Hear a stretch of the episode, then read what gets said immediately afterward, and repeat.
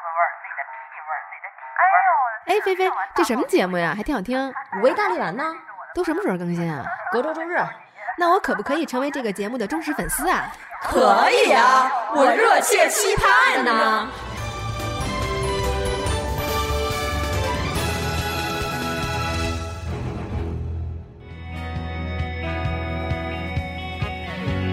大家好，我们是五味大力丸，我是银子，小蘑菇，我是菲菲，Ginger，我是老 P。这也是我们六月特辑的另一个专题。今天让我们来说一说高考。嗯，高考离我们已经很遥远了。我算是这里面最近经历过高考的人了。我们这几个人的特点其实还挺有意思的，因为我们是有参加那种常规高考的，也有参加艺考的嘛。算是经验很丰富的一个团体。我是经历艺考的，然后我是零七年参加的高考，暴暴露年纪了呗。然后嗯，当时考的时候没有太大的压力，因为当时我的分数是属于一表左右。如果你发挥好了，就是考一表没问题；但是发挥失常了，你就只能上二表的那种。一表二表，一本二本吧？啊，对我们那时候叫我们叫一本二本。嗯，你普通话不合格呀？就是所谓的重点大学和普通大学。然后当时我又选择了艺考，所以说我当时对我的文化课这一块心里还是挺有底的。但是由于我这个人对什么事情都很认真，我还是经历了考前十分紧张的一些那个小时段。就是跟我这种也是参加艺考，但是艺考之后文化课那段。高考前的冲刺非常轻松的，完全是不一样的。我当时有一种变态的心理，因为是先拿艺术证嘛，就是你决定能上这个学校了。然后当时我就是觉得我很想拼一下，看你能比这个分数线高多少。当时我是非常感谢我们那个，我高中就住寝室，我们那几个室友，他们都是非常 热爱学习的。我是相对于我们这里面就是。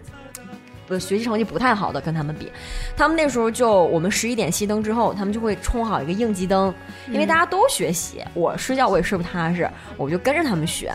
然后我们要定好，比如说今天你来穿地理的线儿，然后你来那个政治，你来什么，然后你怎么怎么样，然后大家每个人负责一个部分，像小老师一样。然后我觉得，嗯。我当时高考考的还挺好的，过了当年的那个，就如果普通考的话也能过重本线。嗯，我是非常感谢我那几个室友的，要我觉得自己的话肯定睡觉去了。我，嗯，我我跟你 说，我笑五分钟。我高考就是一笑话，我还记得。很幸运的是，我能考上这个大学。你是参加了什么高考？先按套路就是普通的 成人高考统招，普通的全国统招。当时我记得我考英语，我考英语之前，我说爸，你得先送我去旁边公厕，我上个厕所，我就来了一特大的，又又开始啊蘑菇熟悉的环境，紧张了。我说我就记得那个，跟你们讲，你顺畅之后，你的整个思路都不会堵。就是下午那么困的时候，你听听力什么这那都特别好，因为我学习本来就不好嘛，所以我当时考的那个分数也没有到二本线。就是那时候呢，有三本啊，有有对，而且有的学校招不满呢，他还会降分儿 去招补录，对对补录。而且我上那个学校是，因为它是一个新的学校。所以也不太有人会认可，只要你交钱就上就好了。所以非常感谢国家政策。我以为你要感谢你家王英俊先生 给你交钱呢。对，也非常感谢他们。我我的大学的钱是我爷爷给我的。哇，嗯，你看我爷爷多 man，给你花钱的男人。对。我我是参加艺术高考的，然后我是呃美术生，就是在。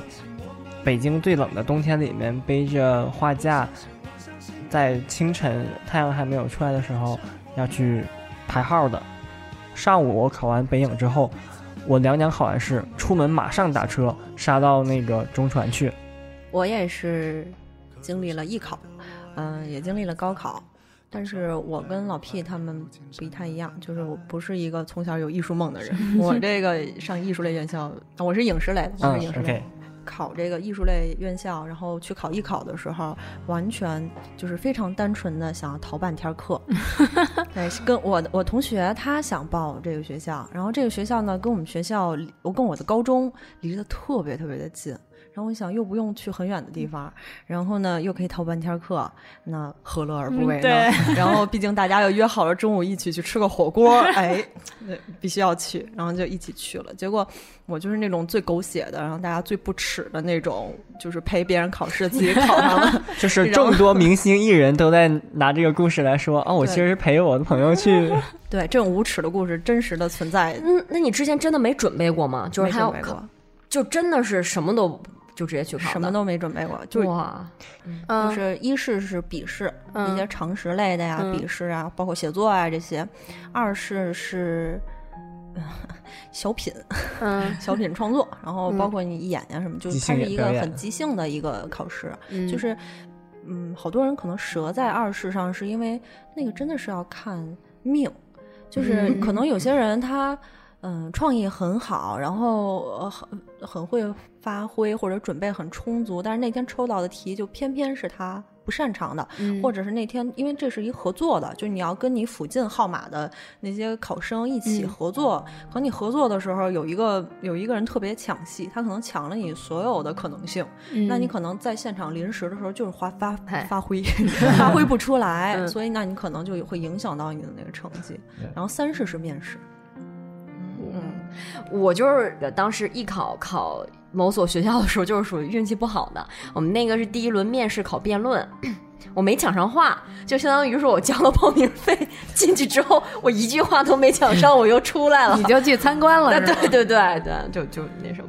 我是在北京高考的孩子，我觉得其实你上大学以后了解到别人的高考情况以后，觉得北京的孩子都很幸福。嗯啊，我们没有过什么课桌两边儿就已经被书堆得像山一样，只能露出一个小缝儿的经历，或者说住校六点半到几点半到晚上几点的那种早晚自习，嗯然后永远没法上什么所谓的副科的这种，从来没有过。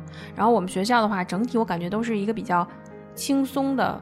也算是我们学校都是一个比较轻松的氛围，所以整个的高考其实很开很开心，就是，嗯，恋爱也没耽误谈，然后也长胖了，反正大家的关系也都，我很多现在的好朋友反而是高中那会儿加强的那个联系，就就整个高考给我的感觉，那个阶段都是很舒很舒适的，嗯所以就还还不错。我不能代表 很多，还不错，再来一次。对，我不能代表很多苦难的大那个那种就是文化课的那种考生。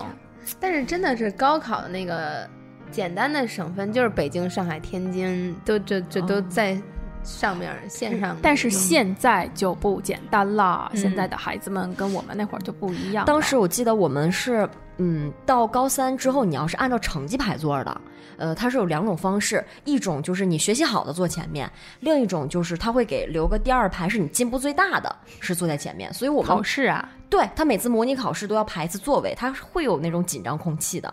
嗯，我们学校不会，我们学校也不会公布成绩，你就会自己知道，会一小条儿那种，跟原来那种老式工资条似的，你知道。嗯然后呢，你最后能看到一个名次，肯定应该是，但是没有全部的排名。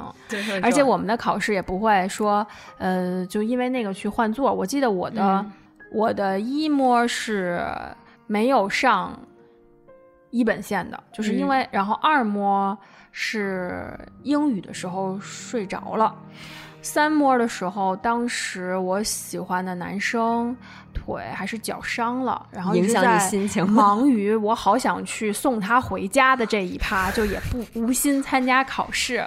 对，都是什么孩子？就是 我觉得跟你现在的人设好像不太一样。就是因为我我我我是这样，我的人设是，我觉得关键时刻你让我哆嗦一下就完了，你完全没有必要在前面让我哆嗦三哆嗦。啊我的那个啊紧张度是有限的，我不想在前面浪费我那些就是无聊的一些精力做你们这些无聊的考试。我没有参加一模，然后二模的时候是二开头的数字，哎，那应该够你们够你们的分儿吗？不够不大家千万不要认为艺考生的文化分很低。那跟文化生一样，文化生也有考二百多就能上大学的呀。但是你们不是我，因为我的理解就是艺术，嗯如果你特别优秀的话，这个学校会愿意要你，那他那个嗯文化分肯定会给你降每个学校不一样它首先每个学校和每个学校就不一样，然后一个学校里边每个专业和每个专业又不一样，就是有些专业可能会要求稍微低一点儿，因为可能就他们就也看平均分儿嘛，就是大家平均的水平在一个什么程度，那可能就嗯这个、这个专业分儿稍微低一点儿，那可能有一些跟。嗯，文化相关的稍微有一点关系的那种那种艺术类的专业，可能就他的分儿就会稍微高一点。比如说，呃，舞蹈生和美美术生还有编导生，那三个文化课的要求是不同的。那编导生肯定是这里应该面最高的最高的，因为我们高中四年制嘛。老师说你不要不要认为你们是多了一年，因为人家拿三年时间全部在学文化课。你们四年是等于有两年学专业，两年学文化，就你的时间是劈开的，因为要学同时学专业课，同时学文化课，这么核算下来，你比别人文化课少学了一年呢。啊，啊，就是因为他们可能并不需要那么高的文化成绩和那么高的，当然我觉得基本的东西还是需要。我给大家举个例子，我们入学以后有一次开大会，就是我们学校人很少，其实就是一届就三百人，然后大家就每次所以开会大家就一起开，然后开会的时候，我们的那个主任有一次就非常非常生气，就是说我们学校有一些专业。就是大学语文，因为只有表演系的学生才要入学以后学大学语文这一门课，因为就是希望他们就是多用用一点心在这个上，因为他们台词的时候不要老读。他们毕竟也要就是读台词啊、嗯或者什么的。然后对历史什么啊，或者是文学常识有了解。对，嗯但是就是可能就大家并不重视这些公共课，然后就是我们那个。学校的训导主任就非常非常生气，就说这有的同学竟然连长毛都不知道是什么。然后这个时候就有一个表演系男生的声音特别浑厚，一听就是那种台词功底。长毛就是头发很长很长，然后大家所有人都愣了一下，然后就爆发出哈哈哈哈哈！确实也是一种长毛的解释。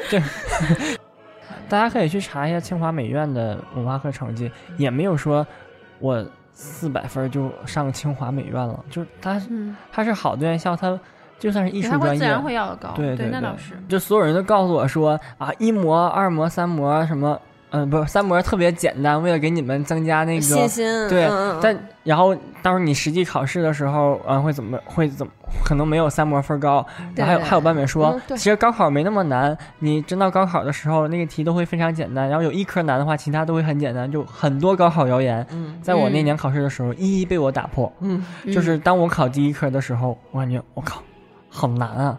中午就回去休息嘛，我就跟语文，语文，然后我就跟 就就跟我妈妈说，我上午好难啊。我妈说没事儿，那下午就就是之后考试就都简单了，越考越难，直到考到最后一场英语，考到头都好像最后一场是英语吧，你要就 对对的是英语，因为那天我迟到了，高考考试迟到了，然后就整个人。有种紧张状态吧，结果高考英语考的所有英语成绩里面最好的，也是人生。的巅峰，是吧？这个高考，我有一个特别好的朋友，我今天就把他底儿交了。他是，呃，数学也挺好的。一开始我们的答答题卡不是有竖版有横版吗？我们对题的时候发现他全对，但是他的答题卡写错了，三十分都没了。后来那天我们还聊起这件事儿，然后我说发现考的还比你高，嗯，其实他加上那三十分也不太理想，哦所以我说 知道他说我之所以考都不理想，是因为第一科考的是数学，发现丢了白白丢了三十分，后边真的什么都没有心思。了。然后老 P 呢是一个文综，呃，地理、历史、政治老师都蛮看好我的。嗯，然后到高考那一天，我只写了写完了选择题，就大题的时候到点儿了，为什么差这么多吗？因为确实难度还蛮难的。其次是铺垫半天了，你自己过于放松的在考场上，我不说英语是我考试最紧最紧张，因为我迟到了，然后所以考试文考试总你在画。画嘛？人家说考这个洋流考什么题，我给你画出来。在这儿画洋流，就是后来他说只剩十五分钟要交卷的时候，马上把大题扫了一眼，就能看到什么题就写什么题。那你肯定答不完那么多大题肯定答不完对，没答完。然后文综当时考的，文综好像考了一百八十多分，可喜可贺。幸亏艺考了，幸亏艺考。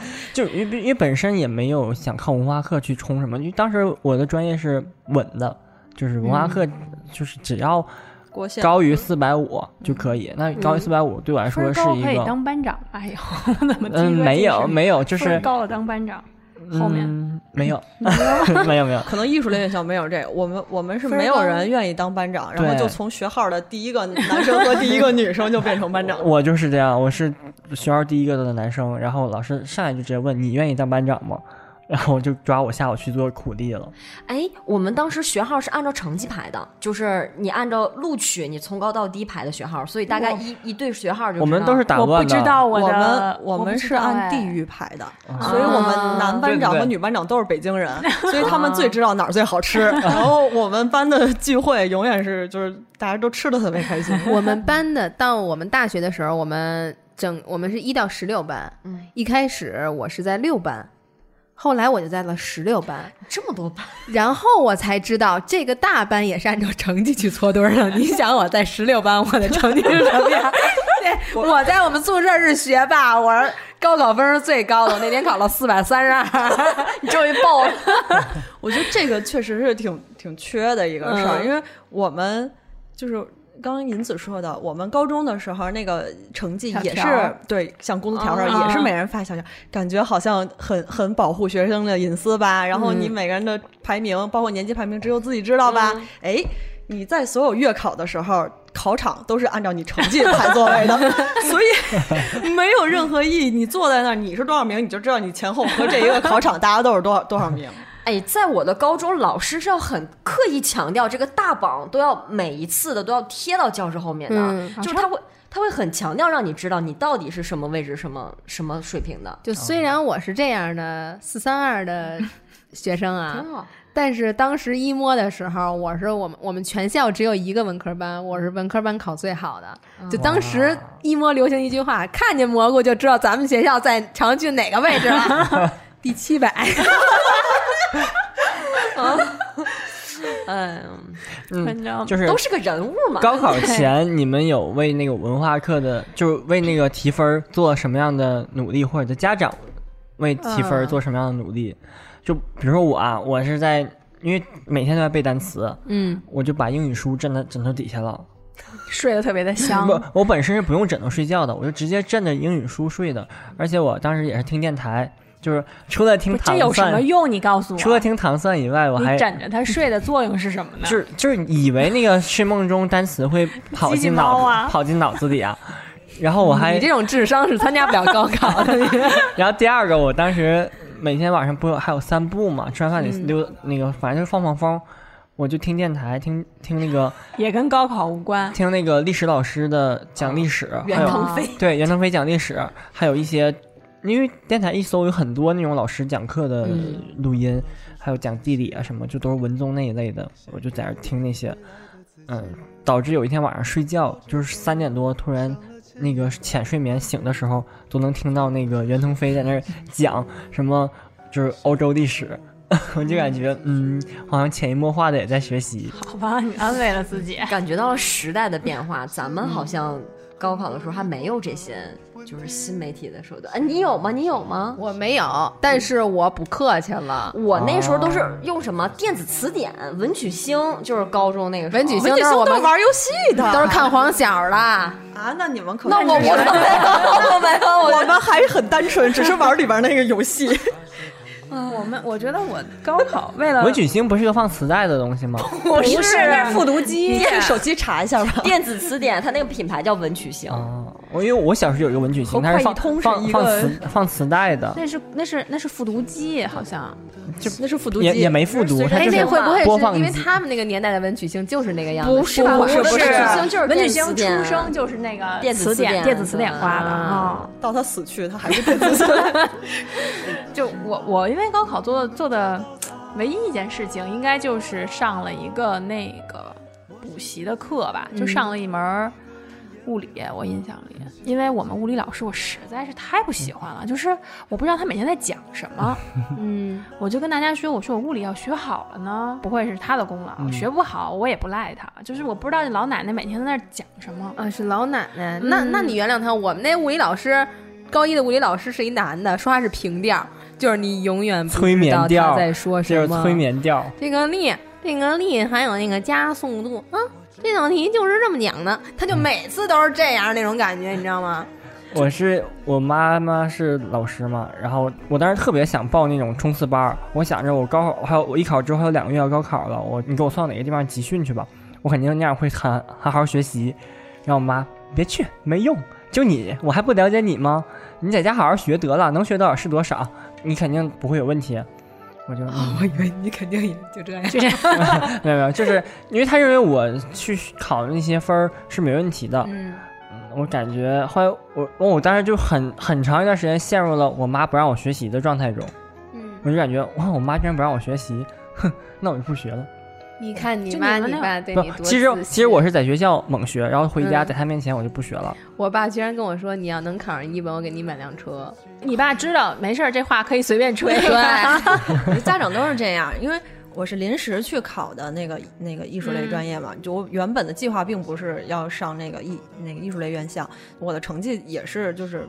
就是按正常的那个高考的那个，一直一直是那样。因为我爸是在大学工作，我爸一直特别希望我能去他学校，然后他就，嗯，之前在在没考这个艺术类专业之前，确实大家也是一直朝着这个，就是朝着这个想法去 去学的。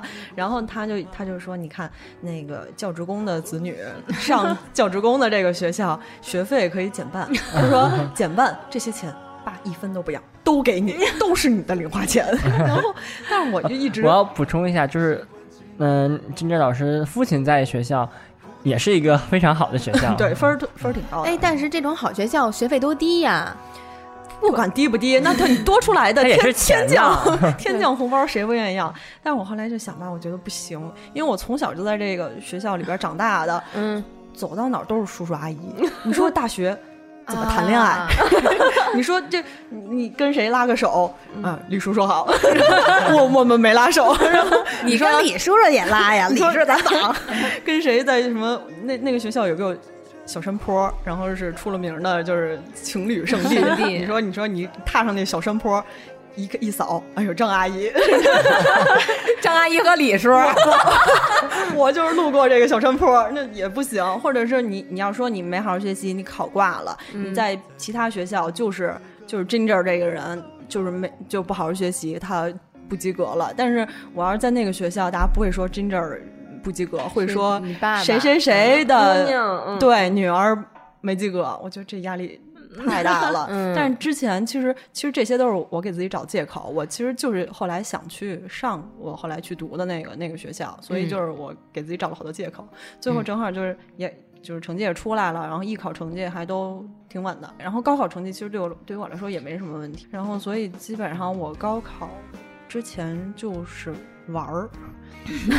就是就是闲的，但是我我被打脸了，蘑菇你别这么看，蘑菇 表现出了非常我要拔麦的这种想法。但但我打脸了，就是因为我我自己知道不会不会到不了那个我们学校那个文化课那个成绩，所以我当时报考的时候，我们是提前批填志愿的时候，提前批填的是我的学校，后边一志愿写的是北大，然后清华，然后我我我爸爸那个学校就是后边就是胡填的，嗯，然后但是我们那届。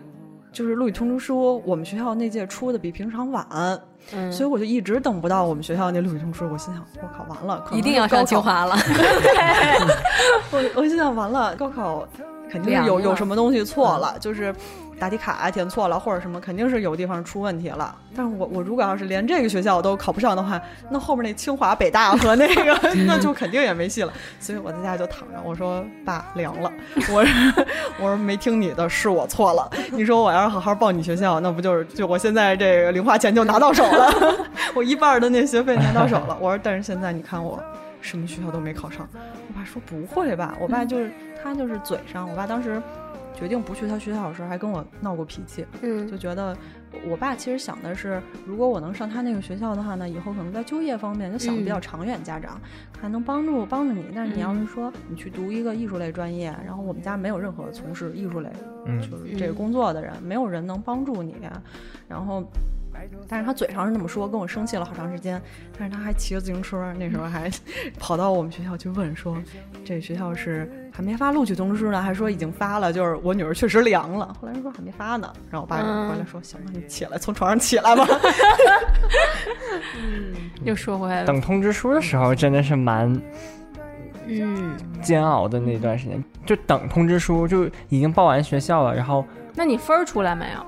出来了。他分儿都后报，分儿都他后报才会有这个问题，先报不会。先报报完了，你知道分儿，你差不多就我觉得是有谱。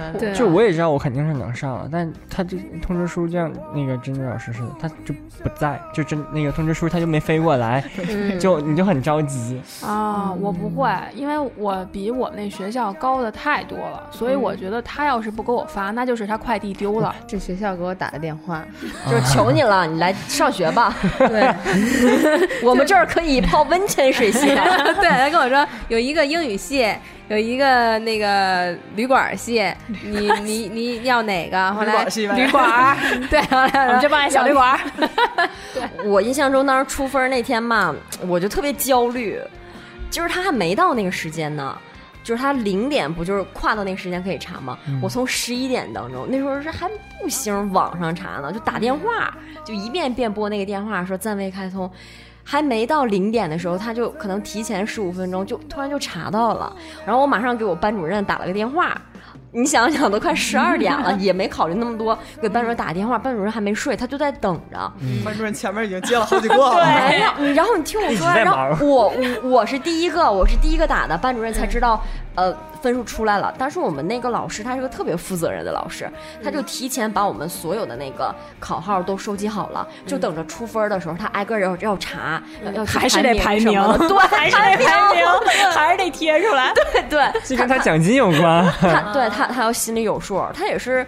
呃，原来都说老师说我什么带过你最差的一届，但我们那老师一直非常自豪，你们是我带过最好的一届。现在的孩子呀，简直是 你们那会儿不去老师办公室估分吗？就是估，对吧？嗯，因为我觉得估分的时候，我一看我就知道我这次发挥挺好，所以就整体上就后边就都特别不着急。我考完试，就我高考之啊后没，估吗？我就我就没有出现在学校了，啊就是再出现就是毕业典礼拍照片了。对我也是，我们是要求，就是你必须第二天要拿着那个大本儿，就是学校那个大本儿，然后你全班同学像上课一样，你就来，老师是领着你的。现在我们把什么拿出来？这道题你当时怎么选的？就是他是啊，干嘛呀？他是领着你来的，然后包括那些大题，说没说这个，说没说这个，说这个的加一分，哦没说这，那那是为了下一届再统计那个，领着我 们估的分。但问题是，嗯我觉得如果要是老师这么跟跟我说的话，我一定觉得我都对。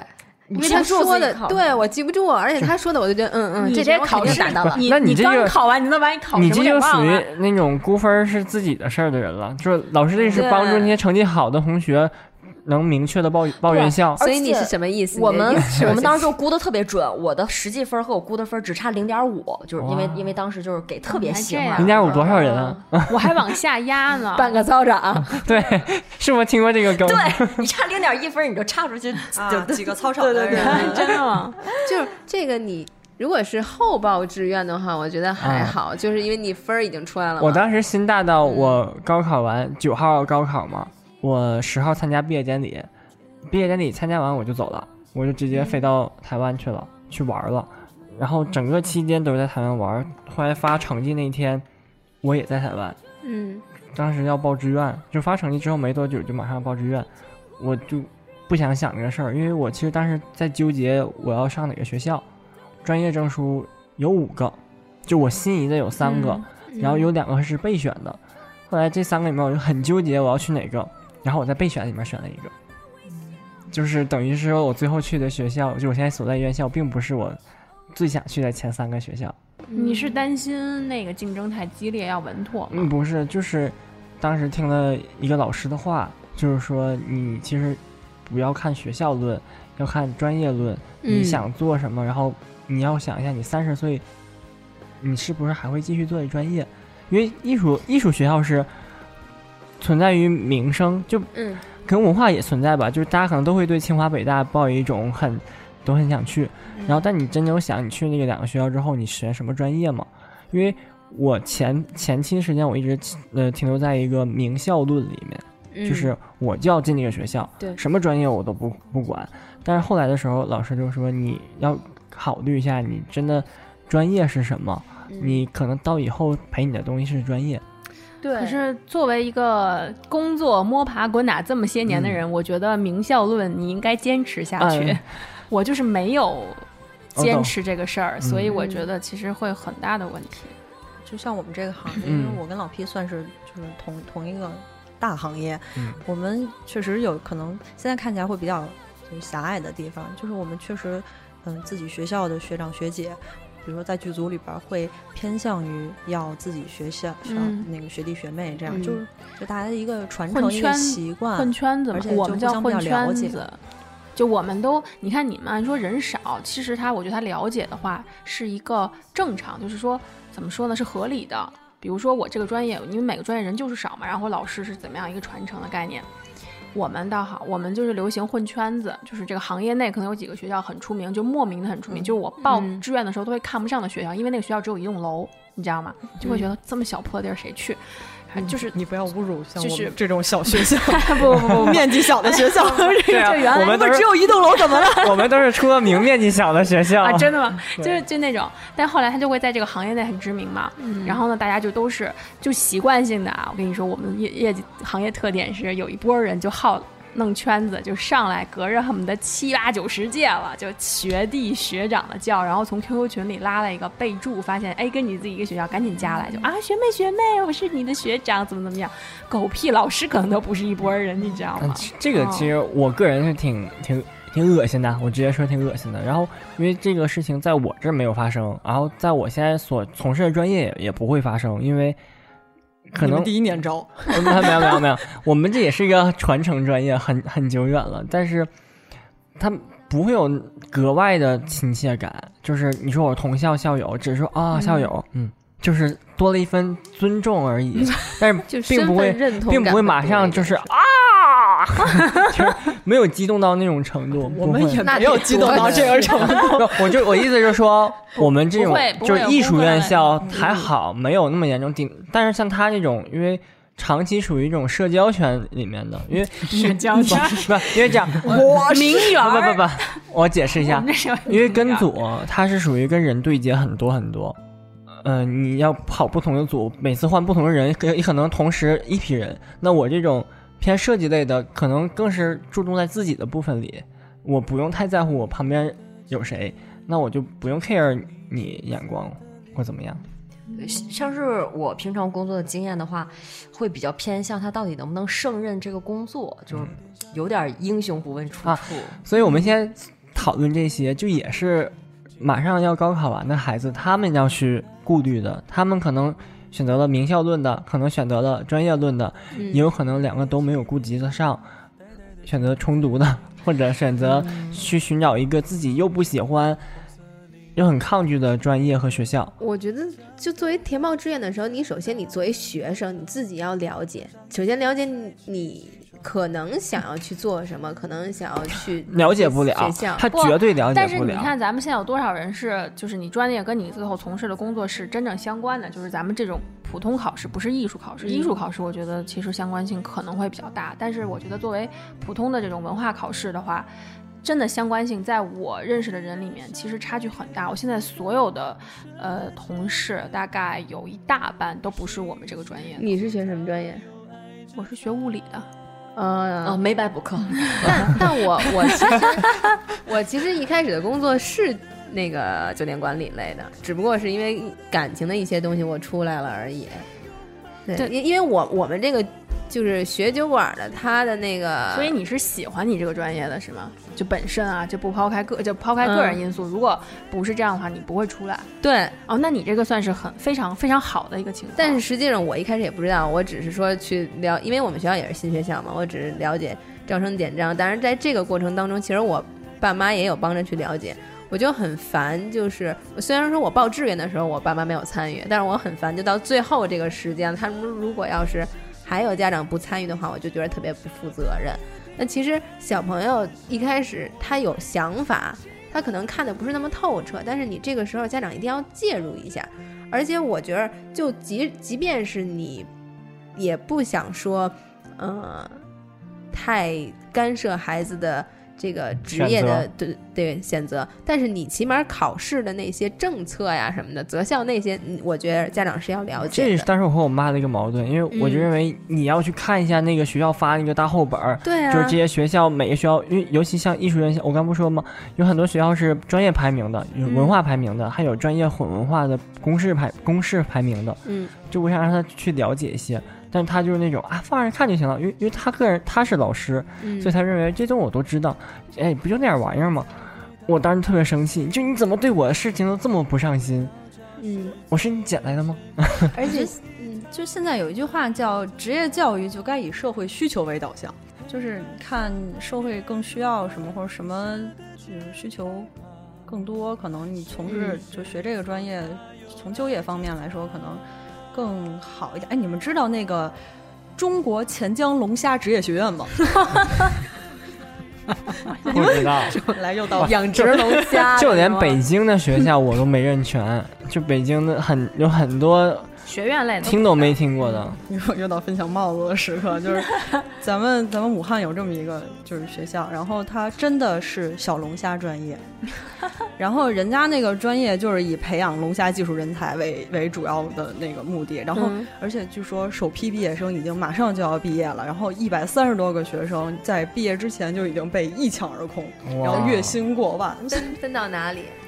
那肯定餐厅那 是养小龙虾养殖那个基地那边应该是，就是具体分到哪儿了，我并不 清楚分到了就是真的是 我当时也想，我说这是龙虾龙虾职业学院，就如果我们的听众里面有这么一位同学的话，请呃急速联系我们，我们会进行对你进行一个专访。就一共对一百三十多个，还有一个听咱们的节目，那这几率也实在是就我们没有，我们没有任何的歧视，我们就是单纯的好奇。对好奇那个你为。什么要歧视人家？二十多块钱一一只龙虾，我不歧视，我认为只要每个人找到自己合适的社会定位，它都是一个合格的，就是你这个说白了四年没白待。而且还有一个就是，咱们说完这个志愿以后，有一个东西叫什么档案，就是你呃档案，对吧？这个应该念档案，无所谓。就你你的这个呃考完学以后，你的档案应该是放在学校的。嗯，因为我最近也呃了解了一些关于这个考学的东西，我就会在呃群里边儿就听很多人说，哎呀，老师，我的档案不在我手里。嗯，学校给我发完派遣证以后，因为毕业以后会学校会发个派遣证嘛，到各个单位派遣遣证，大学毕业的哦派遣证，对，后来呢，他就说：“哎呀，派遣证发完了以后，我这个档案呀，我那个一开始的公司他不给我那个存档，就是这个人，他语气已经是这样了，是吗？然后我就把这个 也不知道搁哪儿了。他他就说啊，不知道搁哪儿了。我就想说，你该你该真的就是在听众里边，如果要是有正面临大学毕业的，我就想跟你说，你这个档案如果学校给你派到了公司，公司不给你存，请你一定要放到人才中心去，请你一定要保证好，他们会给你妥善保管，并且定期交管理费。就然后我们报完志愿呢，就可以迎来一个开心的暑假生活。整个六月下旬和七月上旬三个，三个月嘛，当时算有三个月的假期，就是六月的下旬和七月的上旬是学生没放暑假，然后工作的人还在工作中。就是在在我来看是一个非常适合旅行的旅行旅游的季节，然后我就火速决定，就是其实，在二月份就已经计划好了嘛，我要去那个台湾玩儿，然后就出去了半个月。我现在的高考应该不行，反正我妹妹她们今年高考，我妹那天特别弱弱的，就是跟炫耀一样，就好学生来自于好学生那种特别意外的一个炫耀。嗯，因为我说，嗯、高考你好不容易熬到高考了，因为我基本高三没有见过她，嗯我说要不你考完我带你玩儿去吧。嗯，我说咱七月就走，八月太热。他说七月我不能走。我说为什么呀？因为我忘了他后面，后来想起来他是要后报志愿，所以我想哦，那可能还要就是想一想，就是这个后报志愿的话，分儿万一不理想，我以为是要报志愿这些事儿。我妹来一句不，老师说这个月经常会有北大清华来打电话抢人，所以一定 我跟你说，所以一定要保持电话 畅对，通一定要在家等着，就接电话。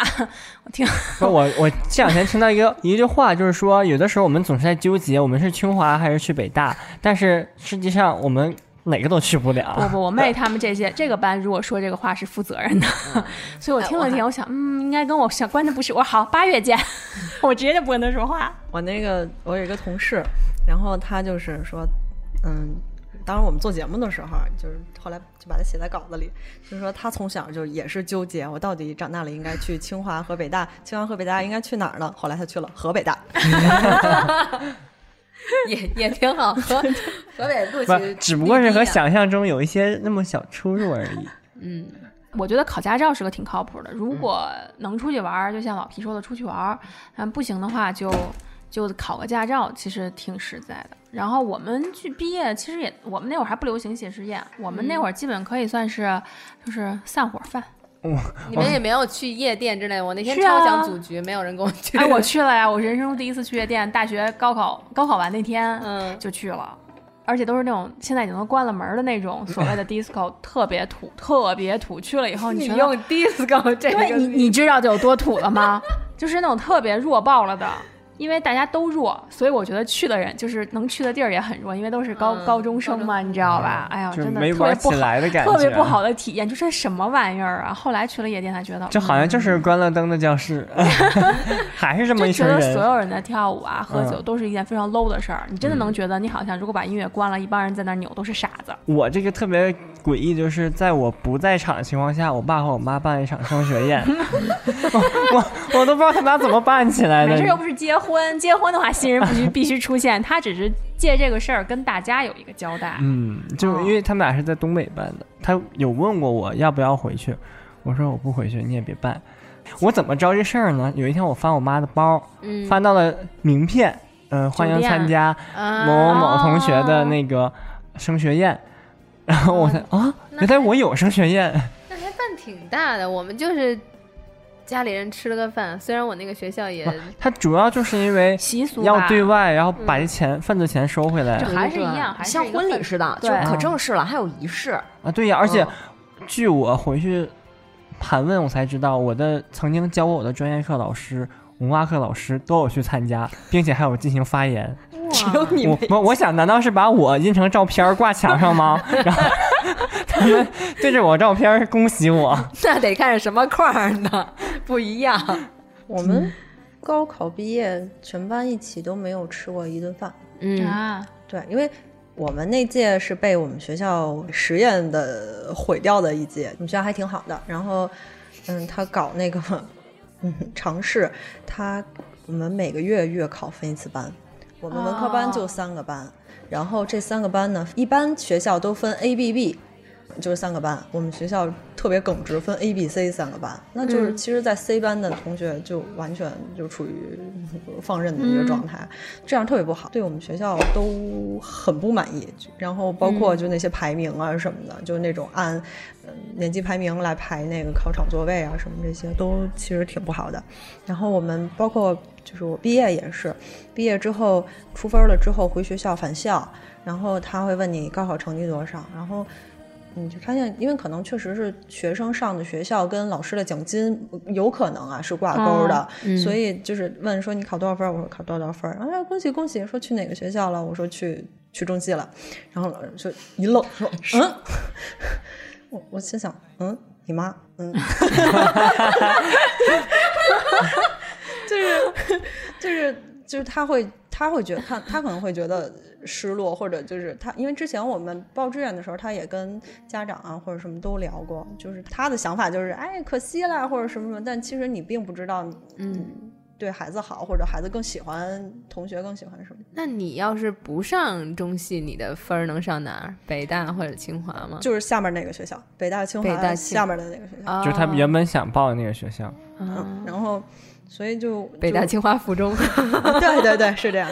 然后所以就其实大家弄的，嗯，就是感情都不是特别深，因为你像每个月换一次班，可能这个月还是同学，下个月他就不在了。我这个没换班的，自打毕业之后，就包括毕业那天人都不全，嗯，就是有些同学就从此就再也没看见过他了。就是就没办法，这个班也也没少参加活动，也没少拿过奖，但就是聚不起来，只能小团体的去聚。对，会有这种情况。我们是觉得属于可能就是大家好多学生带一股怨气，就觉得学校啊好多安排其实不太合理的，嗯所以就就不愿意，就完全不想再跟这个学校或者跟一些人有任何关系。所以其实我们毕业的时候连一顿散伙饭都没吃，就真的是散伙了。我前天的时候在学校，就刚好在我高中，嗯、就碰到老师了，碰到高中老师了。高老师在跟我一段寒暄之后，就来一句啊，没事儿，不行就回来呗，回来回家了，心情多好呀。就是他就感觉可能我复读去是吗？他感觉我当下可能心情状态不太好，嗯就是你如果不好，你就回来看看，回来看看你那个就像回家一样。他说这话我就 有有暖到的感觉，因为可能同学没聚起来，但是你对这个学校还是对这个环境还是有这个情感在的。我们有试图的去组织回去看初中老师，然后发现大家在看到老师之前都聊的所谓的成人话题，嗯，然后当看到初中老师瞬间变成那个课堂上的 同学，就是初中生的青涩感，啊。因为老师们的记忆是停留停留在那个瞬间的，嗯。你后面再怎么着他也不知道了，所以老师们他就啊那时候上课谁谁谁怎么着谁谁怎么着，大家瞬间就记忆都涌出来了，然后包括在老师前面也不敢造次，都很老实。还是会，还是会，还是会，就是烙印还是会在。嗯，对，就是高考之后，可能你会、呃、生活中会少了一些人，嗯，从此以后也会多一些人。它是一个结束，但也是一个开始。嗯然后你可能会面临的是生活发生一些变化，你或许会离开你父母一段时间，生命中涌出一些你不喜欢的人，或者是跟你非常有默契的人。嗯，然后包括你的生活方式也会发生改变。不要对任何的结果用一个牺牲自己的方式去报复。这句我同意。嗯，而且我觉得，嗯，很多学生觉得高考以后就可以放松，其实真的不是。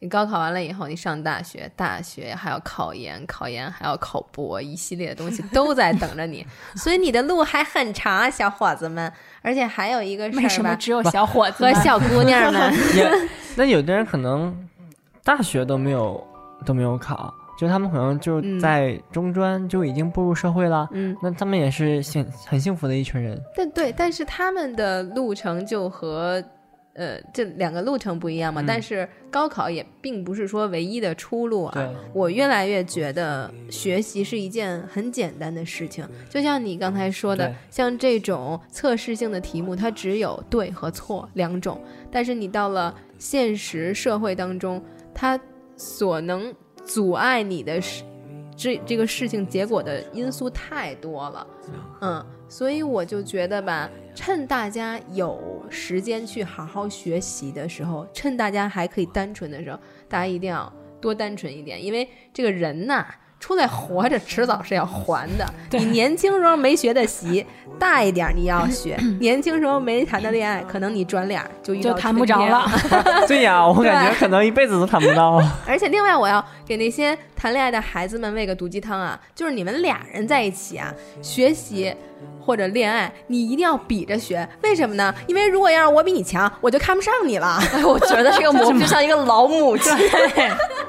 贼恐怖。就是不知道干嘛，忽然吓人，被谁附体了一样，真的是 被。姨母妃，快，姨母飞有什么给刚刚高考完的孩子们的一个忠告吗？嗯，我是觉得就是一个新世界的大门已经打开了，就好好享受你的大学生活，该学习学习，该参加活动参加活动，该谈恋爱谈恋爱，就好好享受这个不可多得的四年时光。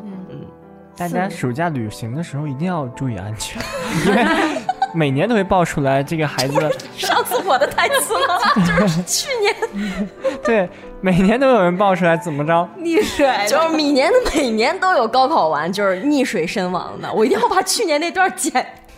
就是大家离水远点儿，是这意思吧？离山也远点，那没什那没什么玩的了。平道逛逛公园，嗯，我确实觉得，就是上大学不是唯一的唯一的出路，就是没考上大学，也好，考上大学也好，都都好。就好多人说啊，你要没上过大学，你怎么跟那些富二代竞争？嗯，说的好像你上了大学就能跟富二代竞争似的。所以我觉得都都每个人有自己的生活，不用没有一个标准，生活是没有标准的。就是一个七日接着又一个七日。从一个职场小白到找工作，可能你这个敲门砖很重要，但到后来还是看经验。只要你做得好的话，那其实有了社会经验以后，你的那一块儿就不算什么了。嗯所以，所以真的就是考上了你心仪的学校，这事儿不算结束。可能也是一个其他的，你如何学做人做事才刚刚开始。没考上你心仪的学校的话，千万千万不要自暴自弃对，然后还是要负责任，就还是有翻盘的机会。嗯小龙虾专业也很好啊，热干面研究院也很好啊。就是，然后暑假的时候可以多玩一玩，放松放松。但是开学之后呢，大家就要想好自己真的想要干什么，想要去做什么，并且去探索，要动起来了，不能再将这种暑假状态一直向下延续了。对，但是听五味大力丸的这个事情可以一直持续。嗯，是的。那就祝每一个参加高考的孩子金榜题名，会有一个好的，会有一个心仪的成绩。嗯嗯，去心仪的学校。嗯，然后也祝那些没有高考、快要迎来高考的小弟弟小妹妹们，天天学习向上。不不不，那是侄子和侄女好吗？没法回家，了 告辞，告辞。好了，那我们这期节目就到这儿 了，一会儿我们打一仗。那拜拜拜拜拜拜拜。听到这里，你以为今天的节目已经结束了吗？No No No，接下来的时间要为大家奉上彩蛋，也就是去年我们做的这期节目。同时，也邀请大家和我们一起重温一下去年我们刚刚认识、刚刚在一起做节目的那段时光。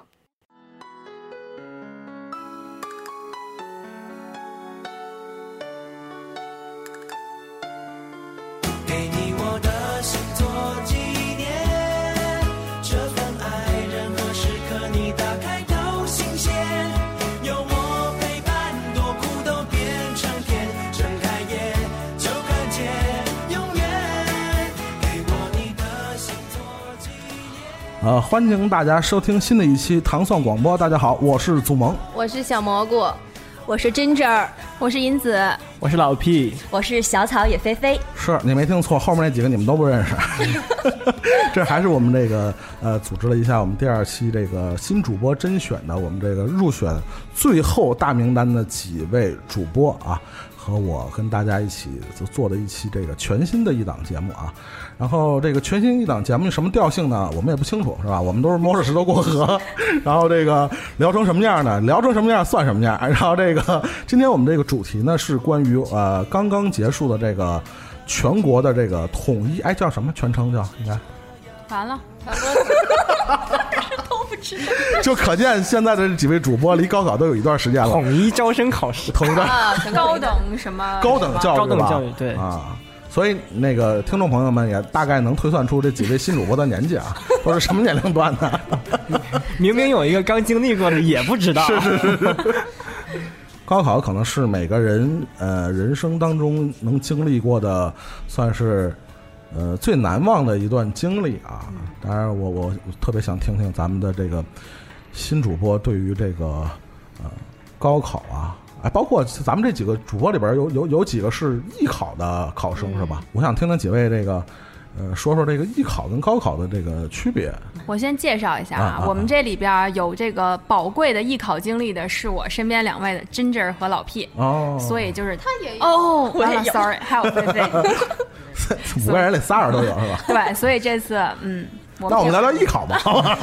我决定临时改一下主题，我们聊艺考，聊什么高考啊？我们是不同方向的，啊，不同方向。是啊，说说说这艺艺考啊，对介绍一下，我们是我是艺考方向的美术类美术类专业，嗯，我是传媒方向的，啊，传媒的嗯啊，呃，我是那个电影戏剧方向。有基本上这个热门的这个艺考的三个领域的，应该是都都包含在内了，是吧？对，三位这个觉得这个哪种你会压力更大？专业前面艺考专业更大，对，我也觉得是艺考专业更大。就我建议，能不能让他们介绍介绍？因为我真的很想知道他们都考的是什么。呃，我报考的是美术类专业，然后我学的是设计。嗯，我们是在那个高考前，就是在学本科以前，就会分成了，呃，普及一下，分成了纯艺术，然后设计，还有建筑和国画，大概四个方向。当然，这个是按那个中央美术学院的分法分的。那其他的院校的话，也有各自的分法，所以这个是艺考生比较难的一点。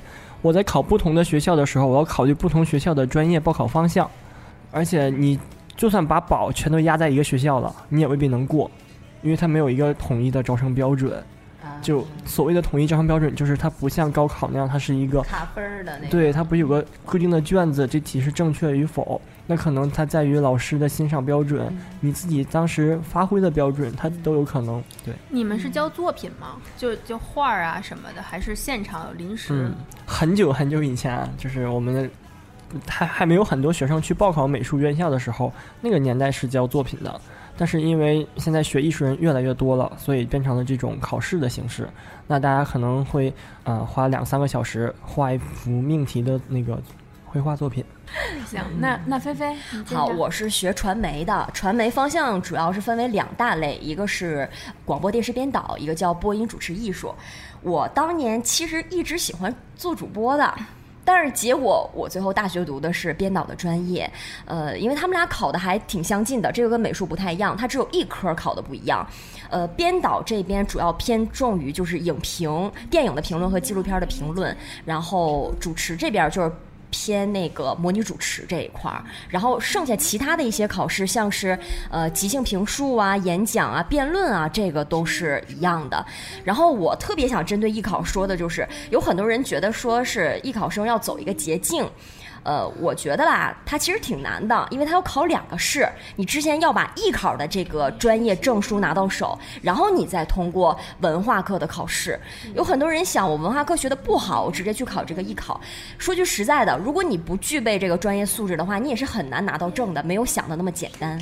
所以你们就是有这种笔答，也有这种现场发挥结合的。是的，像是编导、影评就是要笔试的，然后其他的都是面试，包括他给你看一张照片啊，让你自己谈谈你的想法，包括最近发生了什么新闻，你是怎么看待这个问题？嗯，还挺难的这个。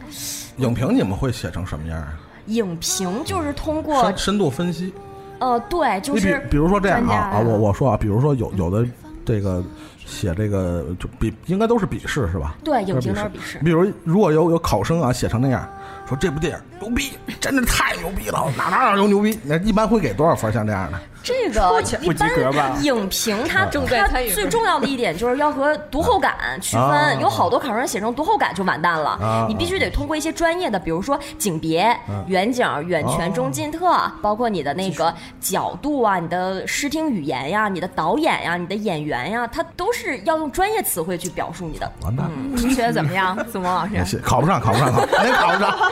我们上牛逼，这电影牛逼。我这边有一个美术类考题啊，就是去年的中央美术学院的设计考题。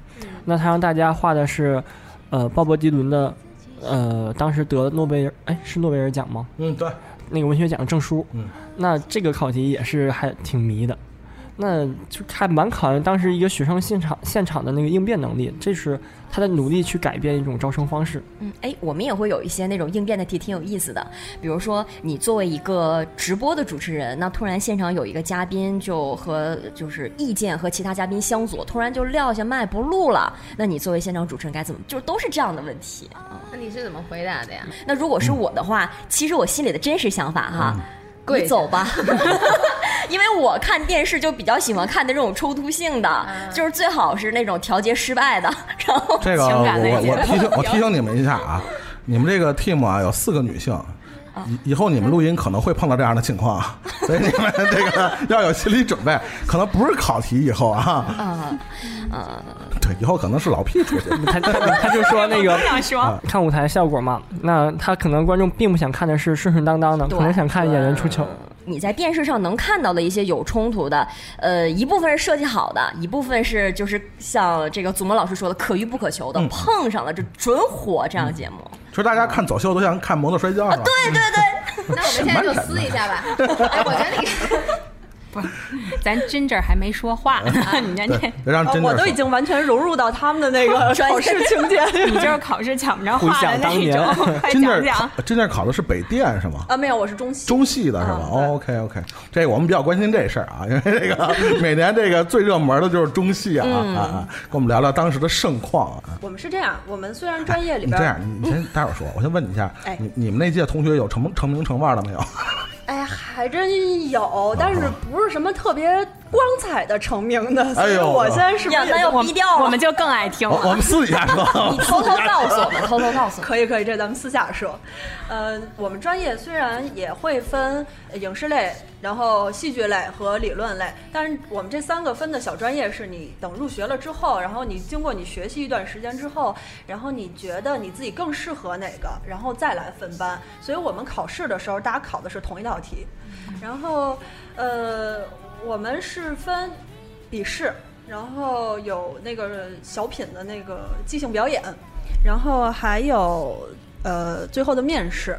我觉得有意思的是啊，因为可能因为我跟老 P 不太一样，老 P 是从小学美术，然后就是给自己设定好了这个艺术的这个艺术之路。对我我是半路出家，然后所以我去考这个学校的时候，我对这个学校包括艺术类考试是没有没有什么了解的，所以我当时就是我觉得。有意思的是，你会碰到各种各样的人。就我们排号的时候啊，大家你就听前面的那些人聊天，说：“哎，你喜欢哪个导演啊？我喜欢费里尼，然后什么呃那个我喜欢什么安东尼奥尼。”我心想这些都是谁呀、然后然后或者是那个呃那个问说你那你喜欢哪个导演啊？我喜欢吉耶斯洛夫斯基，然后我喜欢塔科夫斯基。这是门头沟的都是啊。我心想，这是什么司机啊？我这不是说好的艺考吗？你这这是驾校啊，这是。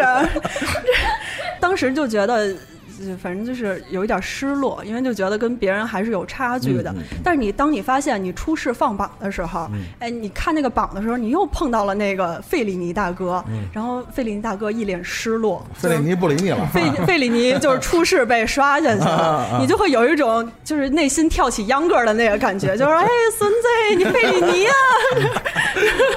就是觉得要坚持，重在坚持。即使你什么都不会，你要相信他们也都是就是纸老虎。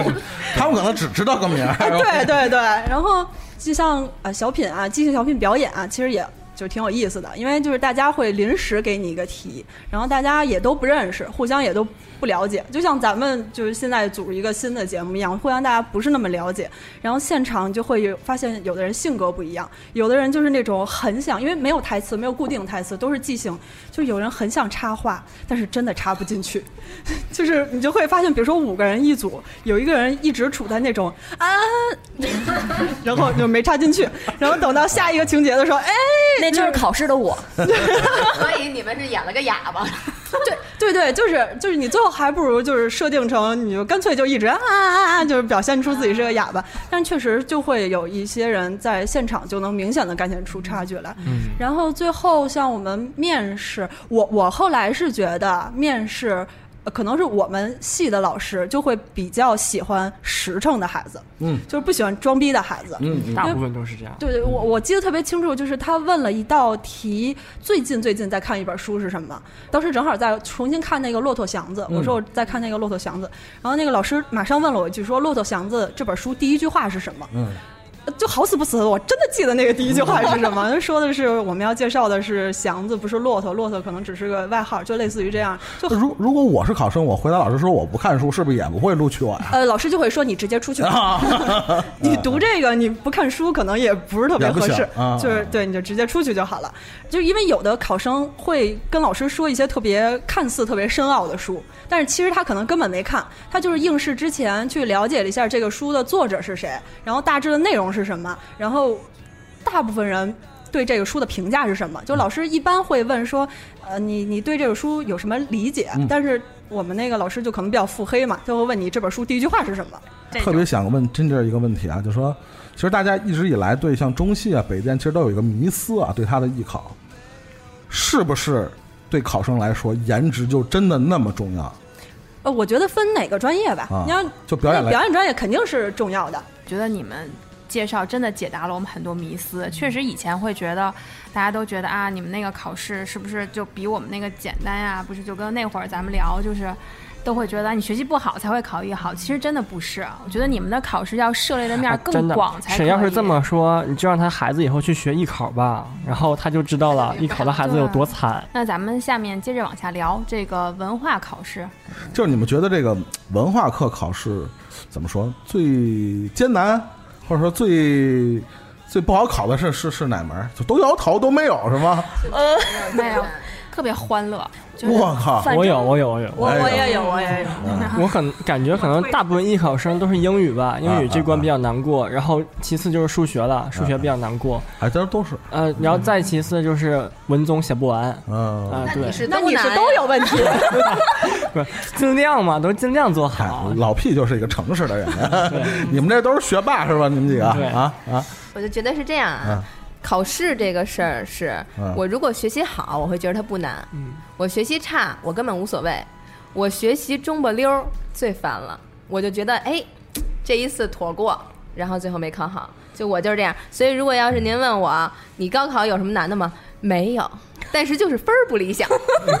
看着题好像都见过，答案我都想不起来，是吧？就觉得很轻松啊！就高考有什么可难的呢？无非就是那些平时的积累嘛。还真是啊，这想起这个高考这段岁月啊，真是尤其是这个这个披星戴月的这个日子啊，确实啊很艰辛啊。我上高三的时候，经常问我父母的一句话，就说我会不会累死啊？然后他们就说没事儿，放心吧，谁家孩子都这样。说啊，那我就放心。我以为你妈说累死再生一个呢。没 有没有，就是我就特别怕我累死，因为我是那种挺惜命的人，然后大家都熬夜，我中午还要回去睡午觉，是我们我们看你喝的东西都是挺新鲜。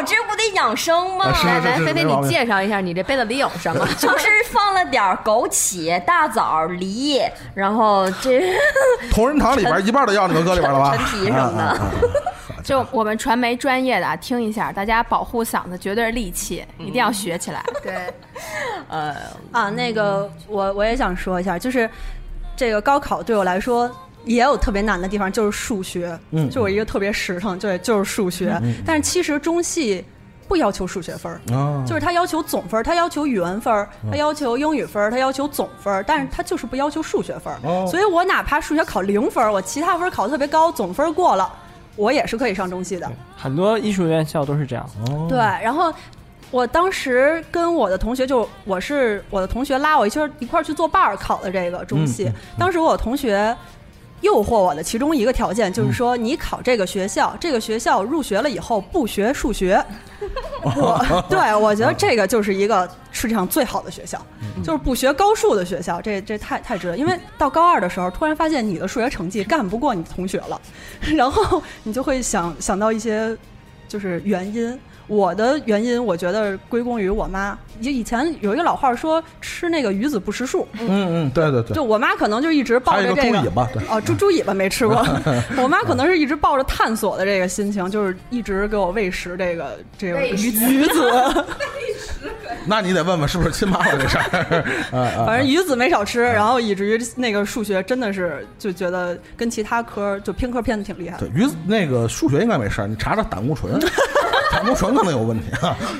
对他刚才他妈这块儿，我在想，就是因为你妈为什么？不是不是，我这比较相对于会独立的一个人啊，我我会抱着一种幻想，就是大家都我都会以为是说高考的期间是家人围着你转的时候，但我没有经历到这个。我也没有经历到。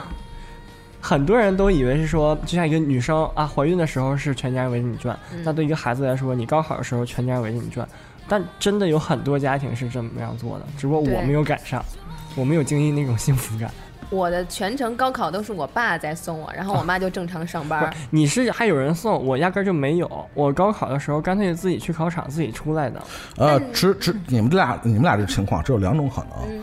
第一个呢，可能是你们父母啊不想给你们造成，就是其实感觉是幸福，但有时候某种程度也是压力。对，成天这两个，就是你你能清楚的感觉到是家长对你的这种期盼啊，对你的这种希望，所以这同时呢是爱，同时也是压力。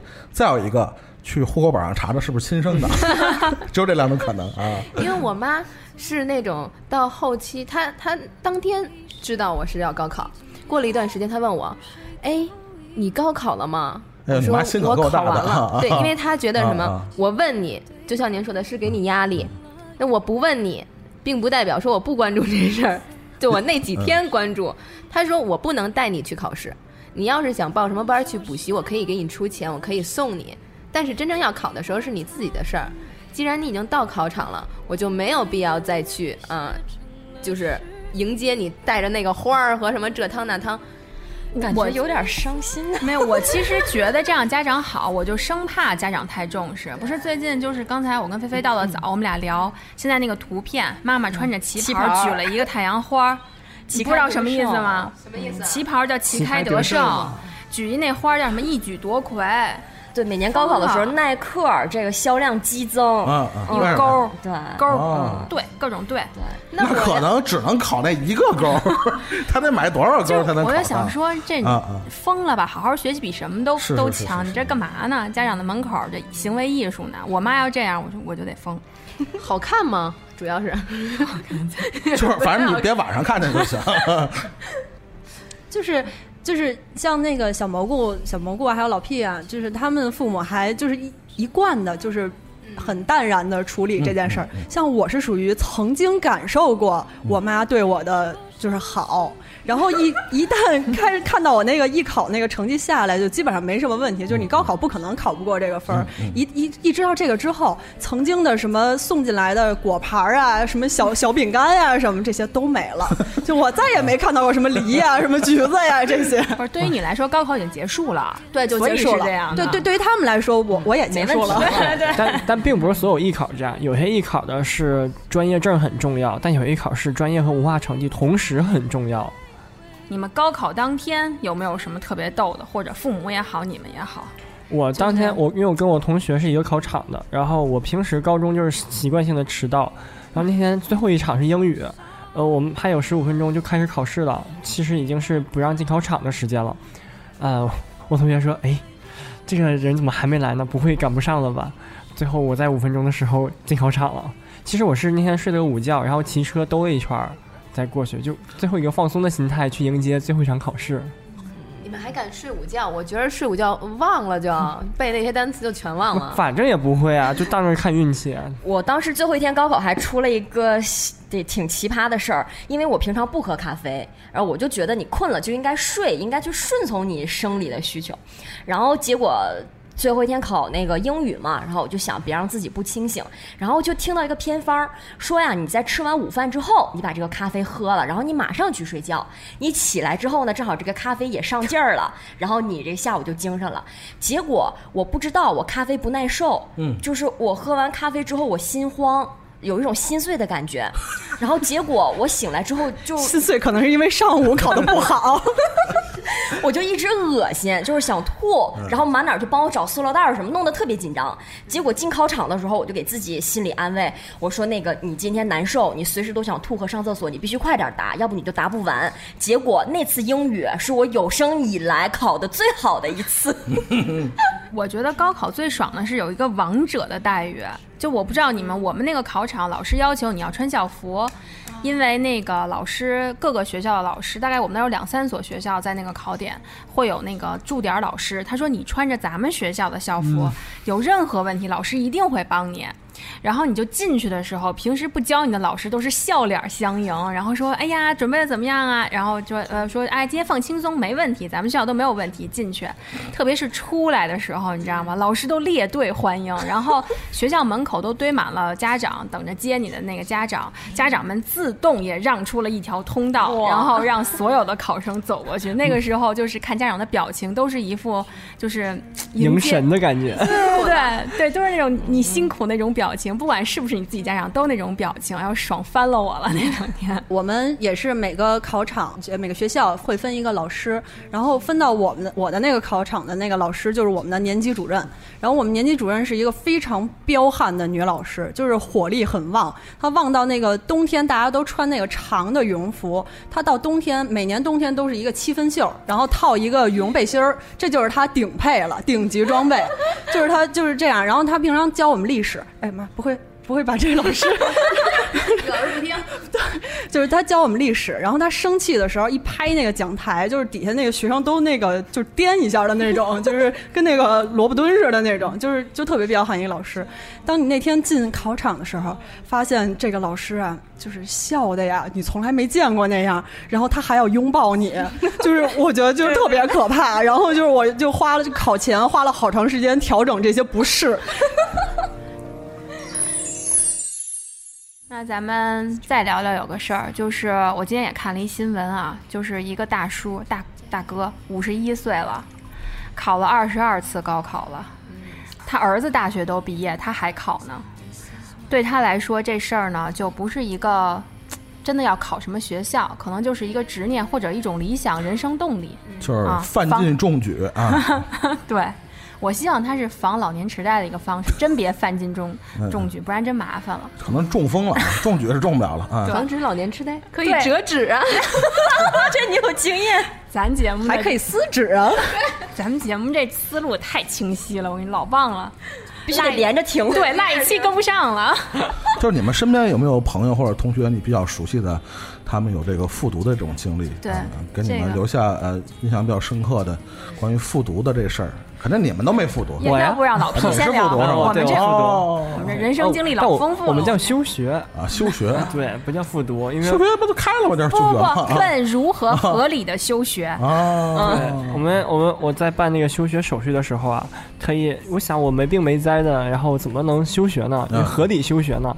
啊，就开了一个抑郁证明，哎呦，对，然后那我们以后聊天给你注意点，肯定。没没没，聊深聊浅了不合适，我们都知道抑郁症比较危险。不是，我现在这么面健康的坐在你面前，抑郁症平时显现的都比较健康。我真的，我当时说我把抑郁证明开下来，人都惊了，就是说，哇塞，就你还能抑郁？就是不是，咱们咱们小声聊啊，别让别人听见，是不是得找人？没有没有，真的。他真合格了，重在重在演技，重在演技。也是那段时间那啊个时间段儿，确实，因为你当你考学不顺利的时候，你真的内心会不太开心，哦，然后再加上在家待着。这也是给 对刚才没说，给所有的那个大学生们一个建议嘛，就是趁着有时间的时候多走走，别以后有钱没时间的时候，你想出去都出不去了。你听过一首歌叫《我想想去去桂林桂林》？小的时候 复读那一年啊，真的还 老老屁老屁表示没有听过，十脸懵逼。我就告诉你，我跟很多没听过这首歌的小伙伴们说啊，就是有一句经典台词，就是有了钱的时候没时间，有时间的时候没钱。都感觉挺对的。get 不到点老，歌回去搜搜搜搜，我给你唱一会儿。哦也可以，等一下就就伴着这个，就这个。那我感觉吧，大家还真得出去旅游一下，桂林欢迎您。旅游治百病，这抑郁症都好了。我也是因为在各种去玩的过程中，把这个心情啊调整开了，然后用一个健康的心情去面对这个复读。你们都笑什么呢？不是笑这歌呢，不是我我就是听你一边在说自己抑郁的状态，然后后边那欢乐那欢乐的音乐，聊不下去了。我我在听这音乐，我想听有什么端倪。端倪，副歌部分还没到，副歌部分可有端可以聊，倪啊。可以聊。你到副歌部分停下来就好了。行，然后我就这这个健康的状态去复读了嘛。然后复读这一年其实挺挺难过的是，面对不敢面对家人吧，对你没法去面对你的朋友们、家人，你的同学都已经上大学了，开始过一个崭新的生活，而你还在这种相对于悲催的环境里。作为过来人，有没有给这些马上要投入这个社会大舞台的这些朋友们有一些这个发自内心的一些中肯的意见，是吧？我我我先说吧，毒鸡汤，毒鸡汤啊，啊，毒鸡汤，那行我我先先先那个励志一下，再读一下。嗯励志一下是说，呃，高考不是结束，它是开始。嗯然后呢，至于我们开始投入到社会，你不要认为自己什么都会，嗯或者自己会什么，你真的什么都不会。你要有自己的学习能力，你要有自己的眼力劲儿，包括你要勤快一些。嗯尤其在你不足的地方，你更要去自己自主学习，因为没有人有任何一个义务去赡养一个废人。啊，还行还行。毒鸡汤指数一颗星，往上往上叠，往上加。当时祖萌老师说这个，我第一反应过来的，因为我以前做记者，嗯。就是民生新闻的记者，我特别想说的一句就是，高考之后啊，你们出去玩儿一定一定要注意安全，因为每年都都落水，就真的特别心痛，就是每年都有因为出去玩儿，然后那个就是比如上河里游泳，然后出去玩儿出车祸，真的每年都有，这个不是说开玩笑，嗯嗯。然后希望大家一定要就是第一玩儿的时候一定要注意安全啊，别忘乎所以。我想说的是，别以为所有人都很好，别跟别人耍心眼儿，也别太轻易的相信人。所有你的前辈都比你有经验，他们想整你，你分分钟死掉。就所以我觉得 太可怕了。你真的是要跟他们去请教的时候，也有人会不告诉你。那些告诉你的，到最后会是你的师傅，但不一定是你的好朋友。你的工作和生活要分清，你要稳步的去进步，而且千万别觉得自己有一点成功就是很牛了，也别觉得你可以在第一份工作当中就找到你真正想要的。老姐姐到现在都没找着自己想要的，你们凭什么？嗯，我是觉得，因为好多人都会说上大学学的东西在工作中根本用不到。我我每次听见这个话，我都觉得是那是因为你上大学的时候根本就没有学，嗯，对，所以你当然就是你用不到你的工作中。嗯，不要有那个一步到位的想法。就是我是觉得你现在工作，就像我工作这么多年之后，我再回想我最幸福的时候就是上学的时候。我觉得一个好的状态是你你本科读完了之后，你可以先工作，然后你尝试一下你是不是适合这个这份工作，是不是适合适合这个方向。如果你觉得不适合，马上去读一个研究生或者再学一些别的东西，再来就业。不要有那种我一定要本科毕业就马上一就是接着读一个研，然后我哪怕再再读一个博，然后就学成了之后，我一步到位找一个特别好的工作。我觉得那些是你爸爸妈妈、爷爷奶奶那辈儿的事儿，现在不是这样了。反正我就想说，就是我希望大家对工作怀有敬畏之心，就是你所有做的事情都要尊重，你不尊重自己，你也要尊重别人的劳动。然后还有就是，不是你有能力你就能够升职加薪。如果你有一天发现你的领导比你的水平差得很远的话，你也得给我忍着。你要是不能自己背包走，要不然就把它弄掉。你在只能在它下面，那你就忍着，不要那么多抱怨。毕竟人家能当领导，人家就比你厉害，反正是有各种地方比你厉害。啊、有长处。对，就有特长。那我们在节目最后还是再送给这些刚刚结束完高考的考生们一个一句话的简短的祝福吧。送祝福啊，送祝福，送祝福。我来说，你说，你说。注意安全，完毕。他们已经是最幸福的人了，还祝他什么呀？我已经开始，我本来这想的就是要让他们在大学期间谈一个难忘的恋爱，结果没想到大家一致的都之前说完了。我我 主要是刚才放了一个失恋阵线联盟，是吧？你也可以说注意安全呀。我不能说，我再强调一遍，在谈恋爱的同时注意安全。妈呀，，怎么聊聊又不大对了？不，在谈恋爱的同时，好好学习，好好学习。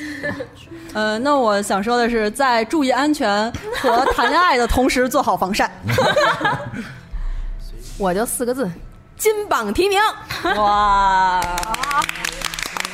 手并肩，用汗和泪写下永远。那幻想荣耀换一句誓言，夜夜在梦里相约。放心去飞，勇敢的去追，追一切我们未完成的梦。放心去飞，勇敢的挥别。说好了，这一次不掉眼泪。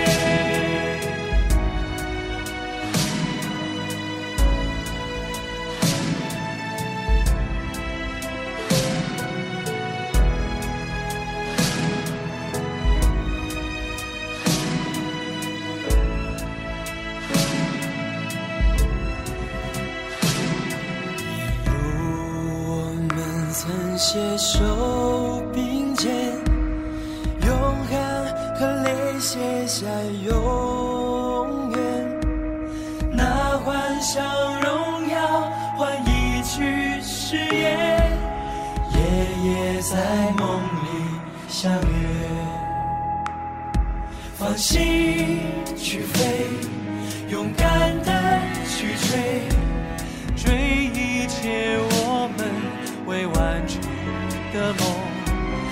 继续飞，勇敢的挥别，说好了这一次不掉眼泪。终于还是走到这一天，要奔向各自的世界。没人能取代记忆中